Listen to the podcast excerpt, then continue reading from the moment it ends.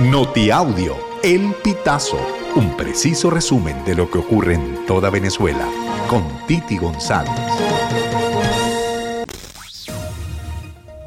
Bienvenidos a una nueva emisión del Notiaudio El Pitazo del 11 de diciembre del 2023.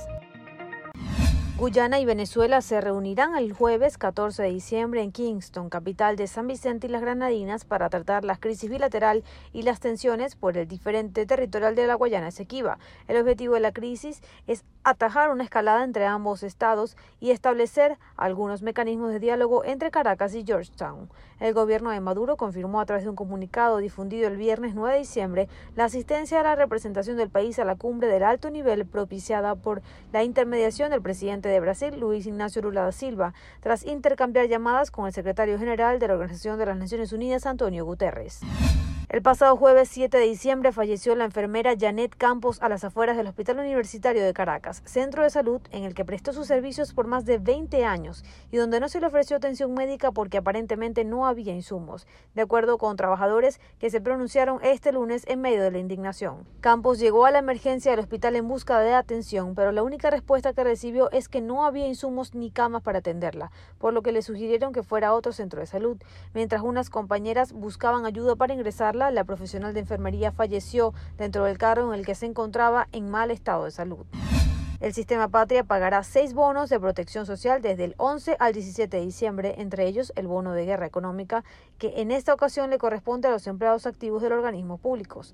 Los bonos restantes son bono especial, que se reparte de forma aleatoria, bono de corresponsabilidad y formación, bono beca universitaria, beca enseñanza media, bono contra la guerra económica y bono esequivo nuestro.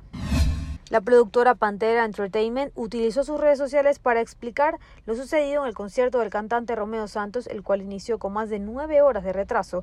El comunicado fue publicado este lunes 11 de diciembre en la cuenta de Instagram de Panteras Entertainment. Debido a las restricciones aéreas entre Aruba y Venezuela, el avión charter encargado de transportar el equipo y los instrumentos de Romeo Santos tuvo que seguir una ruta indirecta pasando por República Dominicana. Además, al aterrizar en Dominicana, el avión fue sometido a una exhaustiva revisión por parte de las autoridades locales. Así lo explica la productora. El gobierno ecuatoriano anunció este sábado que activó sus protocolos para proteger a los ciudadanos venezolanos ante hechos de xenofobia registrados recientemente en el cantón Pelileo, de la provincia de Turgujara, situada en la zona andina del país.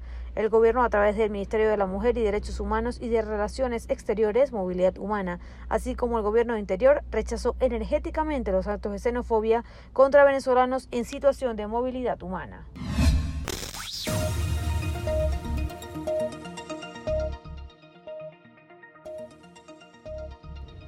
Amigos, así finalizamos. Si quieres conocer más informaciones, ingresa a elpitazo.net.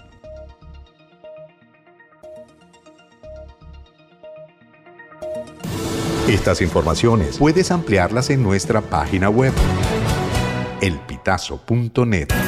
También recibimos tus denuncias vía SMS o WhatsApp a través del 0414 230 2934.